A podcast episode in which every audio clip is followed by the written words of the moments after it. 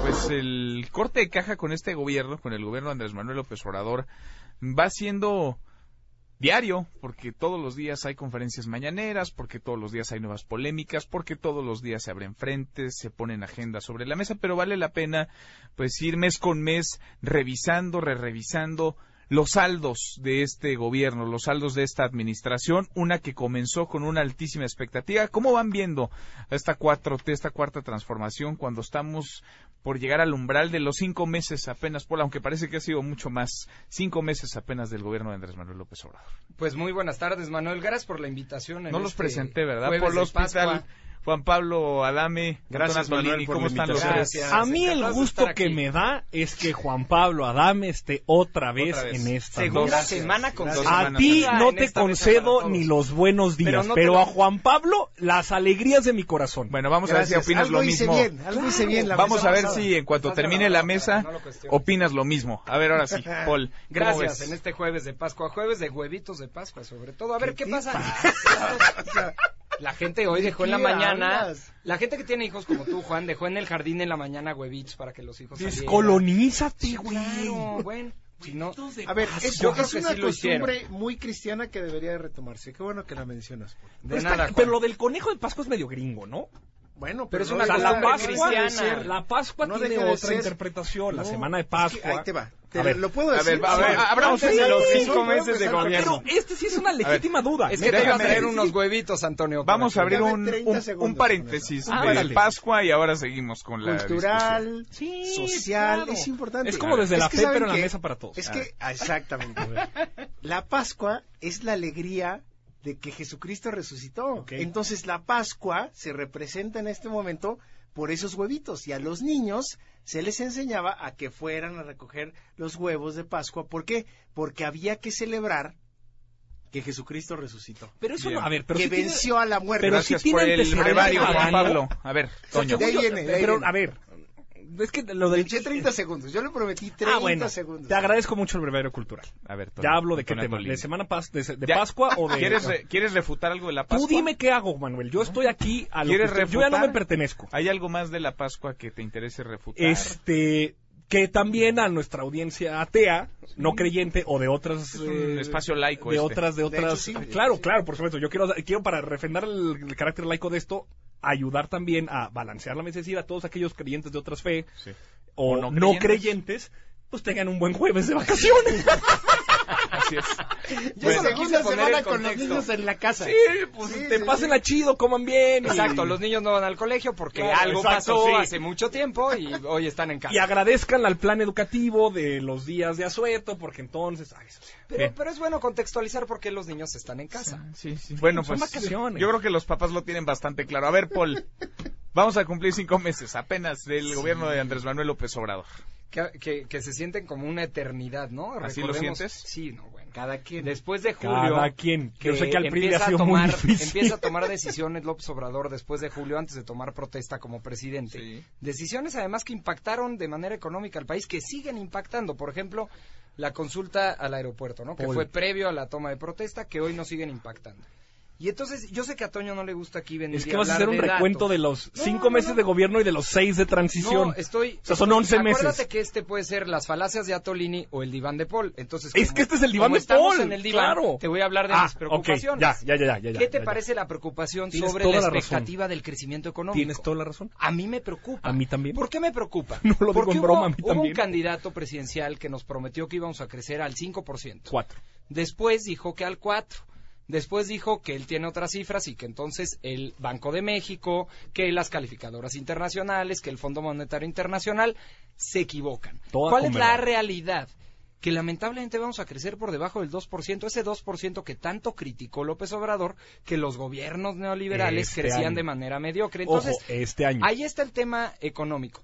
A ver, Antonio, para que crezcamos en promedio un 4% en su sexenio, entonces tendríamos que crecer los años por venir en, en, en 5, en Eso 7 ya lo en 8. corrigió Ursúa. me parece, eh, la verdad es que crítico el tema económico. Crítico. Ahí están, a ver, Es, salieron es hace dos el semanas. mayor de los asuntos que tendría semanas? que estar Ah, ocupando. Salieron hace dos semanas las cifras, por ejemplo, de desempleo. 46% menos que marzo del año hay pasado. Que leer las cifras. No, es que tú vienes aquí a tratar de engañar con los números, pero hace dos semanas justamente. No, es que no sabes leer las cifras. Entonces sí estoy preocupado, por supuesto. No hay generación de empleos, no hay crecimiento económico. Estamos viendo, ¿sabes qué sí está subiendo? ¿Qué? La inseguridad. Eso sí está subiendo. Entonces, quien nos escucha lo sabe. Febrero fue el mes más violento desde hace 20 años, desde que se tiene registro en estas mediciones. Fue Jorge Ramos, ustedes recordarán, hace casi un mes a, enfrentar al presidente López Obrador con las cifras.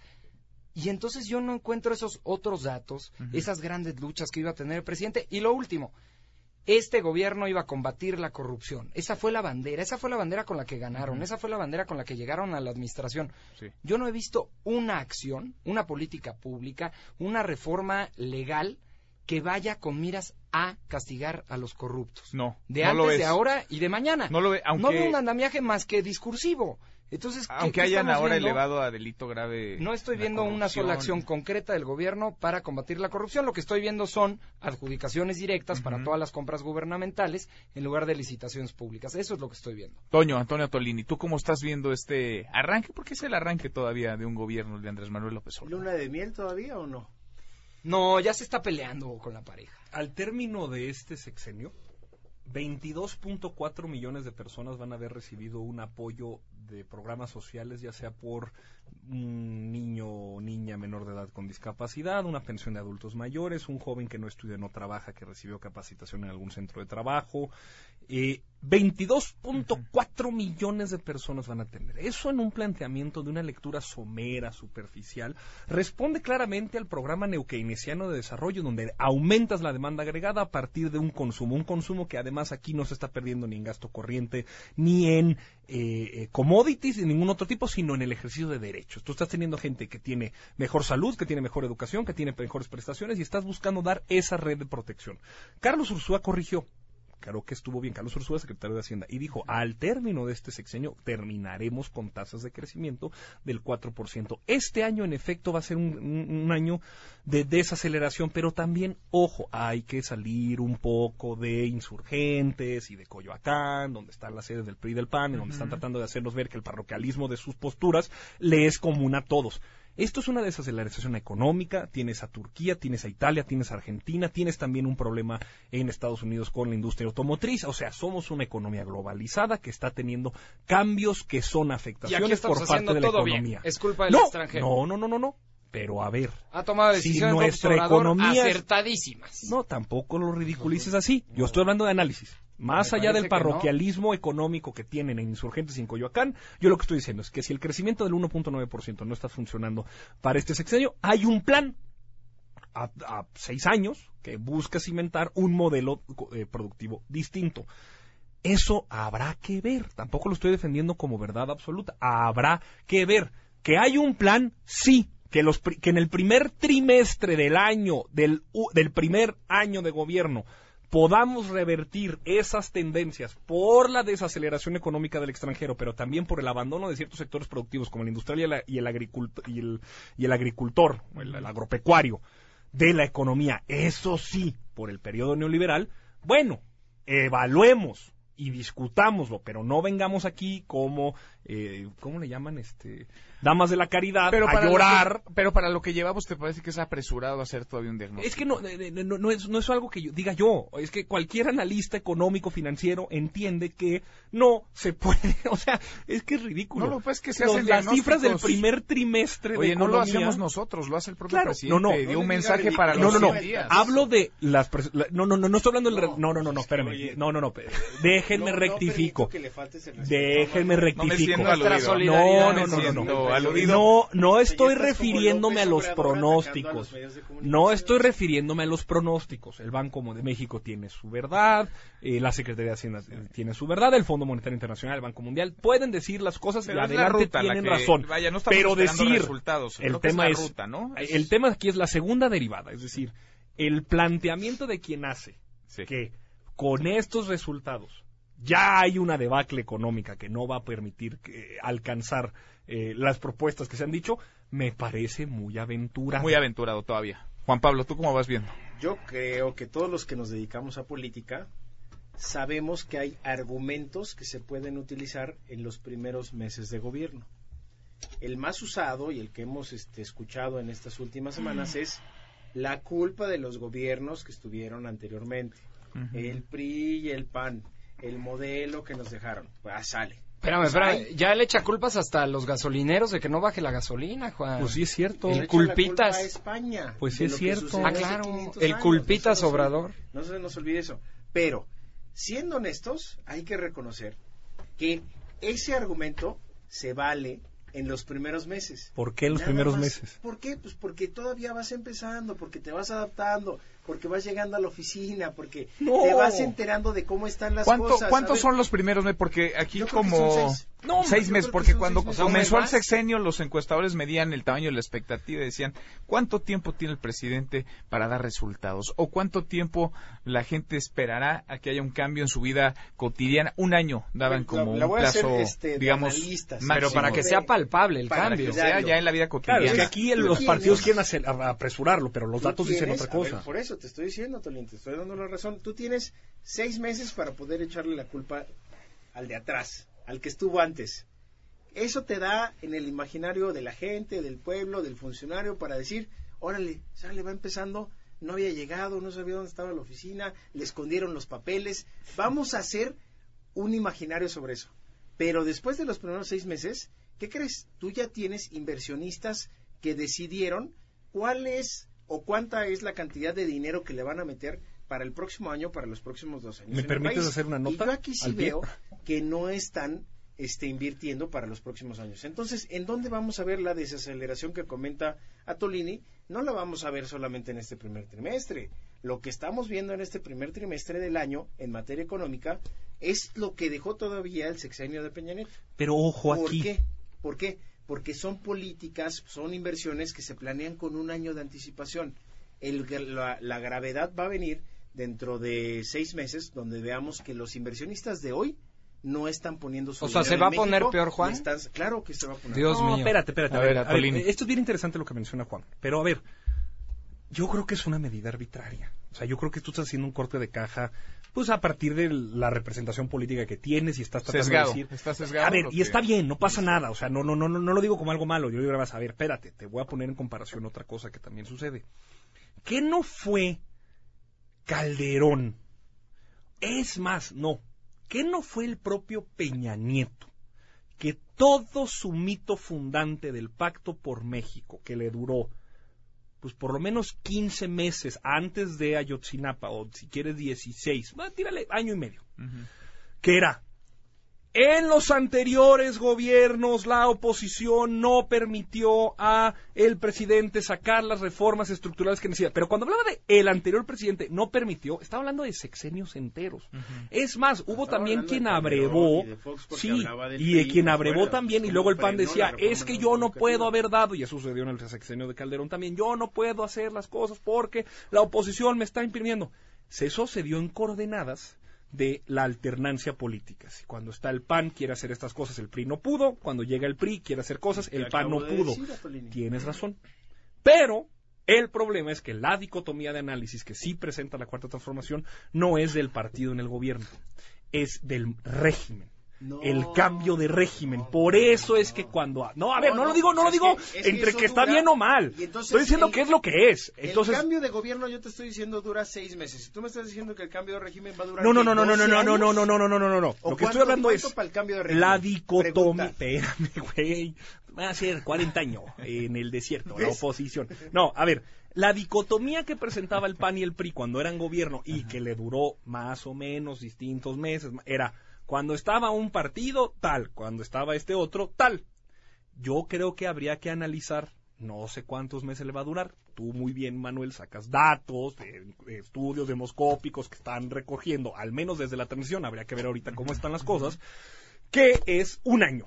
Pero es que hay que ver que lo que está planteando el presidente Andrés Manuel Observador en la cuarta transformación es el cambio de régimen. Entonces lo que está diciendo es, traigo no una administración o dos, sino 30. No, no, a ver, lo digo en análisis. No lo estoy, no, no lo estoy diciendo en términos de. No vete hasta los españoles y la lo que conquista. Es, si Andrés Manuel ya se les va a acabar. No lo sé, es que no lo sé. No, yo sí creo que la gente tarde o temprano les va a decir, dejen de echar tulpas y denme resultados. Es que han sido muy malos los gobiernos. Antonio, Antonio, pero espérame. ya se les va a acabar. No, no, no, es que no hay discusión porque él lo prometió. Esa es la parte que se te olvida. Yo no estoy hablando de promesas. Tú aquí puedes venir a decir misa. No, no, no, y, le gusta a Juan Pablo y demás. Si él no lo hubiera prometido, no pasa nada. Ojo, güey. El señor prometió. Señores, va a bajar la gasolina. Señores, va a subir al 4% de la economía. Señores, vamos a generar más empleos que nunca. Señores, se acaban los homicidios. Pero tú estás tratando a la, gente tonta. No, él fue y lo promovió por todo el país. Es que, espérate. Y ahora dice, no, ¿qué creen? Ya llegan. No venga. Me di cuenta que no era tan fácil. 12 años, ¿eh? De campaña. No 12 años. le venga. A mí lo que como analista no me gusta es decirle a la gente que es tonta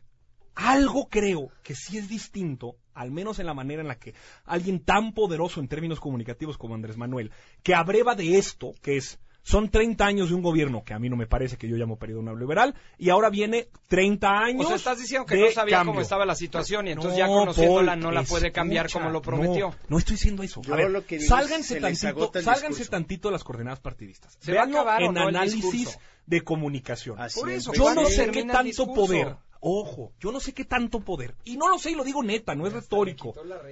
¿Qué man, ¿De qué manera va a poder ayudar a la gente a entender los problemas del país cuando se dice, no es que fue un partido, no es que fue otro, sino es que fue todo un modelo de desarrollo neoliberal.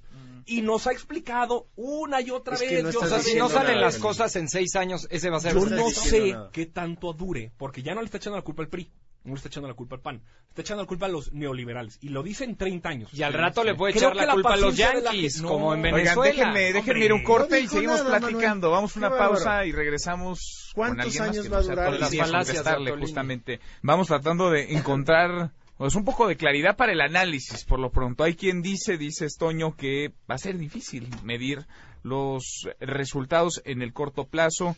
Coincidirían algunos analistas. ¿Por qué? Pues porque nada va a cambiar de la noche a la mañana. El asunto de buena medida pasa por la expectativa tan alta que se generó por ese cambio, por la llegada de un nuevo presidente. Lo rápidamente.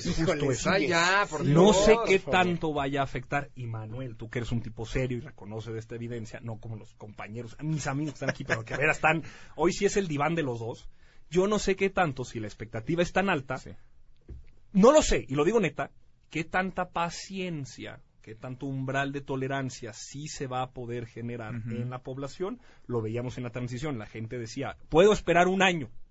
Cuando esto ya está echado a andar y la gente lo ve y permanentemente se está diciendo, estamos luchando contra 30 años de gobierno liberal, nos guste o no, así lo dice, yo no sé si eso pueda, intuyo que sí, cambiar el umbral de expectativas, así solo se hiciera como se hacía con Peña Nieto con Calderón, de es que fue el partido anterior. Sí. Cambia la Ahora, con toda esa expectativa, y con lo corto que ha sido hasta ahora el sexenio, la calificación del presidente, la popularidad del presidente se sostiene, Juan Pablo, muy arriba todavía. El presidente López Obrador está en niveles que nunca vimos de Enrique Peña Nieto, que nunca vimos de Felipe Calderón, que en algún momento quizá observamos en tiempos de Vicente Fox. ¿Y qué tal el desencanto después? Es que mira, pero es que Andrés Manuel no es un vendedor de Coca-Colas. Ay, es un vendedor de ilusiones y esperanzas. Bueno, qué bueno. Sí, que alguien puede ofrecer ilusión y esperanzas. Pero cuando no se concreta bien el desencanto. Bueno, estamos en 2019, a ver qué pasa en 2020. Es que la luna de miel le va a durar todavía, yo creo que un mes más. Pero mira, un mes más. un mes más. Un mes más. O sea, cuando la gente deja de sentir dinero en sus bolsillos, cuando siente inseguridad cuando sale por la calle, cuando le preocupa que su hijo regrese de la escuela, cuando esas cosas se mantienen en el país, entonces esta popularidad y el que te haga mañaneras todo, todos los días y demás, pues se agota, o sea, porque ya no, o sea, ya no, ¿Ya no alcanza. ya no alcanza. Y eso lo vamos a ver. Cuando la esperanza es tan grande, el madrazo es todavía peor. y eso es lo que, la viene. no va a tener dinero en sus bolsillos. Los programas porque están trabajando en eso. Ah, qué bueno que lo mencionas. qué bueno que generan Porque tú dices, tú dices que la economía va bien porque el índice del consumidor pues también te dice que hay una alta expectativa que la gente quiere estar comprando cosas. No. ¿No? no ya bajó, eso no, este mes bajó brutalmente. Entonces, eso no, pasa. Cuando tú tienes dinero en tu bolsillo de programas sociales, ese consumo no se va necesariamente, y tú lo sabes perfectamente bien, en bienes que puedan ser después desarrollados para generar más dinero. Se va en el consumo inmediato. Son derechos. Pero se va en el consumo inmediato. Pero a ver, si la señora que recibe una pensión de 68 años va y se lo gasta en frutas y verduras al eh, supermercado, pues eso no está mal. La señora está comiendo. La Circula el dinero. O sea, a ver, esperen, nada más ah, entendamos. No vayamos a juzgar al joven como sucedió como sucedió no, no, porque vaya el dinero de poner tus falacias se lo gasta en el cine. No nadie está juzgando. Es válido eso. nadie ha criticado aquí nadie ha criticado nadie aquí lo puso sobre la mesa. Estás diciendo.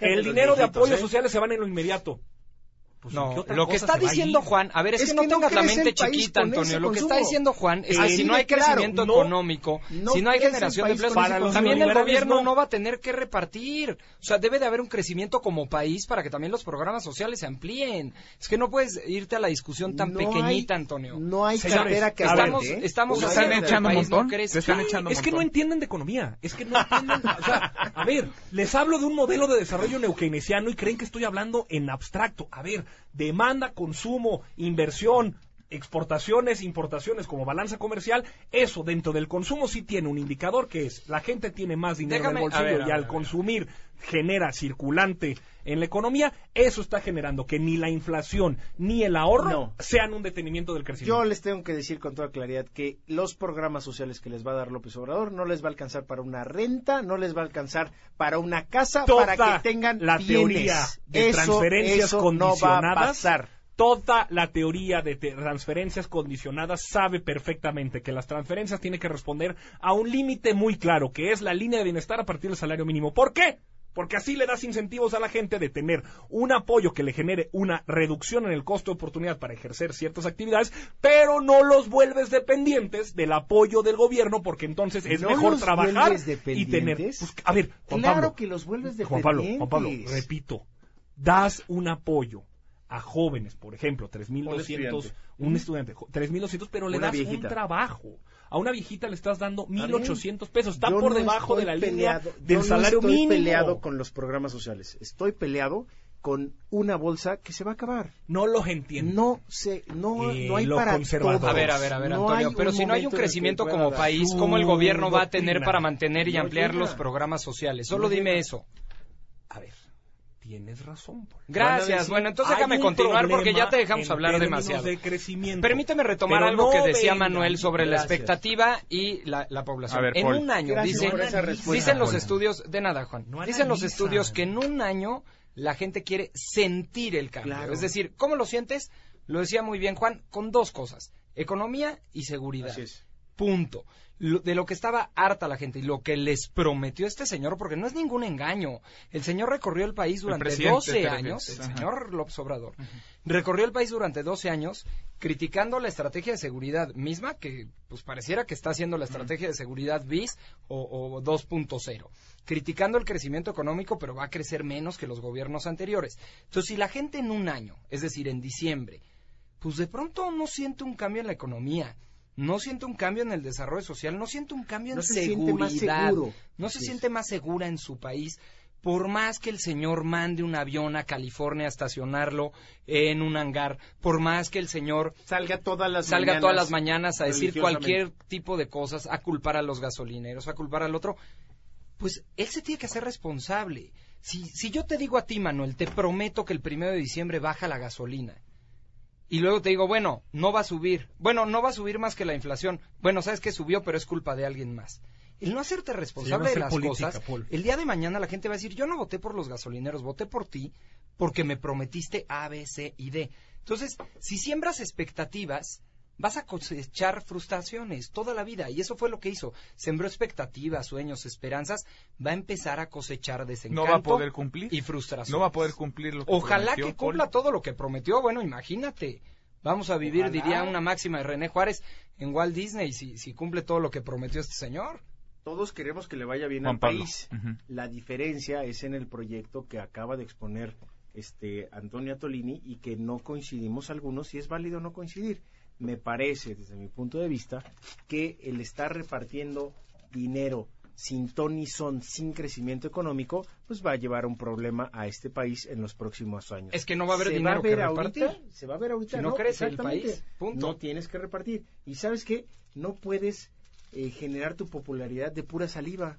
Cuando eres presidente tienes que dar resultados y eso es lo que estamos esperando todos los mexicanos. Los símbolos no, no, no, no, a ver, los símbolos no, no cambian la realidad del entorno, la realidad de la gente. El mandar el, el avión presidencial a volar y todos aplaudir el gran símbolo porque ya se fue, el, el, ostentoso que era la administración, el gobierno, no hace que la gente gane más, no hace que la gente esté más segura. Entonces se aplaudió mucho el cambio de símbolos, el cambio de hacer política, el cambio en las formas de comunicar, pero eso al final del día, si no se siente reflejado en la vida cotidiana de quienes nos están escuchando, pues por supuesto que reprobará. Antonio Atolini, cerramos contigo, mira. Y te van a dejar hablar. No, pues es que ¿Quién sabe? O sea, si se puede decir mentiras. O sea, es que cuando uno trata de hacer análisis, trata de poner bienes en la mesa. Nada más acuérdense, todo lo que acaban de escuchar lo dice el PAN y el PRI. De veras, es que es bien hipócrita de su parte que ahora juzguen con el dedo flamígero de su indignación un proyecto que es absolutamente distinto al que habían tenido cuando estaban en gobierno, digan que no va a fracasar, que va a fracasar a cinco meses y crean y quieran y pretendan hacerle a la gente pensar que ahí viene el lobo, ahí viene el lobo, ahí viene el lobo, cuando el lobo ya viste las calificadoras internacionales también lo dicen, no es el PRI o el PAN. El Fondo Monetario Internacional, el Banco de México, o sea, por más alterado que te pongas, la gente ya no le cree a quien analiza desde una coordenada partidista Por eso no estoy diciendo que lo está diciendo el PRI, ¿qué te parece el Fondo Monetario Internacional o el Banco de México que tanto Son Datos. Son datos. Antes respetabas a ver, Paul, hay que entender también de política fiscal y política monetaria. Lo que dice el Banco Mundial tiene ciertas implicaciones para política monetaria que no se correlacionan con política fiscal porque lo que han hecho con política fiscal tiene otro sentido. Mm. Sepamos de lo que hablamos y después criticamos. Lo que le digo a la gente es, todo lo que han escuchado es una diatriba del PRI del PAN, ahí viene el lobo, ahí viene el lobo, ahí viene el lobo, cuando lo que se trata de revelar es ustedes fueron el lobo. Ustedes están en una situación en la que poco claro queda qué proyecto político quieren defender más allá de la reacción, como siempre le he llamado, porque eso es lo que hacen, gritan desesperadamente a partir de un nuevo plano proyecto, pero el programa que en algún momento sí defendieron, el proyecto político, la estatuto, la idea de realidad de país, pues es la que nos tiene en esta situación. Ya hemos platicado la figura del presidente López Obrador. Déjenme cerrar con la pregunta obligada. ¿En dónde ha estado la oposición estos cinco meses? ¿Ha estado en algún lugar? ¿Ha logrado hacer contrapeso al gobierno del presidente López Obrador? Sí, sí ha estado ha estado en la Cámara de Senadores. Me parece que en el legislativo tenemos a una oposición que, que pone cara, que se organiza, que está escuchando a la ciudadanía y ahí creo que hay una esperanza para México. Ay, hasta para spot de Juan Pablo. Sí, a ver, bueno, el, lugar más visible ha sido el Senado de la República porque ahí se juntaron todas las bancadas eh, opositoras para frenar eh, ciertas iniciativas o para arreglarlas y, sacarlas mucho mejor entre todos en conjunto. Pero también hay mucha oposición en lo local. No olvidemos eso, en los municipios, en los estados, los partidos a nivel local, porque luego nos perdemos en el Congreso Federal, en las cámaras, en Insurgente 59 y donde está el PAN, pero también en lo local hay comités municipales, comités estatales. Hoy hay seis estados en la República, cinco, y bueno, Puebla, que es este, extraordinaria, que tienen elecciones locales, que ahí están moviéndose los candidatos locales y tienen también sus particularidades. Entonces sí me parece que hoy más que nunca la oposición se puede construir desde espacios locales. Sí, porque parece que muchos ya migraron, se fueron a Morena. Muchos y otros más se fueron de, del PRI. A ver, mandamos ese viejo PRI a Morena, otros se fueron al PAN, otros del Movimiento Ciudadano. A ver, están cambiando. Pues los mandaron o se fueron. partidos. No, bueno, los mandamos. Imagínate Bartlett y todo eso, mejor que se lo queden sí allá. cambió la configuración del sistema de partidos. Así es. A nivel país, en lo local, sí cambió la configuración. Por eso hay que asomarnos mucho a lo local. Exactamente. Y, y esos líderes locales que mencionas, Paul, son los que van a competir en el 2021. Claro. Para el 2021 vienen las elecciones federales y ahí es en donde Morena puede perder la A ver, Poli y Juan Pablo. estados de la República, ¿eh? No perdamos eso de, vista. apuntan a lo local, a la oposición que ha estado en el Senado. Toño, ¿tú ves a la oposición en dónde? ¿La ves? No, no, no, no. Es que otra vez son la reacción Así le A ver, ¿de dónde traigo eso? Estoy abrevando, eso es un concepto que se utilizaba en los tiempos de Juárez, en el siglo XIX, cuando existía el proyecto de los liberales frente a los conservadores. El proyecto, decía Juárez, la, eh, la, el triunfo de la reacción es moralmente imposible. Esa es, digamos, una de las frases más famosas de Juárez, porque hablaba de eso, un grupo desorganizado, sin proyecto, sin programa, que solamente estaba reaccionando. Estaba la ley La Fragua, la ley Lerdo, la ley Iglesias, la ley Juárez, todo el proceso de la separación de la Iglesia del Estado, y ahí tenías a este grupo de conservadores que estaban permanentemente atacando. Por eso, Espérame, Paul. Por la separación de la Iglesia. Entonces, estamos ahí tratando de ver. La verdad es que mi movimiento ciudadano, que mira, no voy a hablar en lo particular, ni Movimiento Ciudadano, ni el PAN, ni el PRI, ni el PRD, ni el Verde, ni el eh, eh, Encuentro Social, han ofrecido con claridad otro proyecto. ¿Y por qué? Aquí está creo que la, la tesis. Siguen creyendo que esto es anormal que es un proceso excepcional en la historia de México y como lo han venido escuchando en semanas tras semanas, Paul, Juan Pablo, los representantes de los partidos, se van a decepcionar, se van a decepcionar, se van a decepcionar y todo regresará a darse cuenta que las expectativas y, esperanzas que han generado son puras mentiras. No, yo no dije se van a decepcionar, dije ya se están decepcionando, ya están los números. Y otra vez sucede que no, porque han creído que esto es una excepción, que regresará a la norma donde ellos mandaban y tenían la verdad absoluta. Pues no, porque no se han acomodado en este nuevo No se les va a hacer político. entonces. Ojalá, a mí me encantaría tener una oposición seria, discutiendo, hablando, Hoy no la ves. diciendo. Hoy son la reacción. La reacción. Ahí está. A los tres, muchas gracias por estar acá. Pues, saludos a todos los partidos políticicos de oposición que aquí Antonio desacredita. Bueno, y la población. Saludos. y a las organizaciones civiles. Polo Hospital, muchas gracias. Gracias. Nadie, lo está viendo, pero aquí de Pascua. Juan Pablo y yo nos estamos dando la mano. Sí, se están dando pues tú más bien le estás arrebatando su mano con las dos tuyas. Gracias Juan Pablo, Juan Pablo Adame, muchas gracias, por estar acá. por la invitación. Toño, gracias Antonio Gracias Manuel. Muchas eh, gracias. Eh, eh, aquí tu colaborador Piñata, que aguantó eh, varios golpes. aguantas varas, sí. Sí, sí, te hicieron Es que la doctrina Sándwich conservadora. Gracias. Mesa para todos.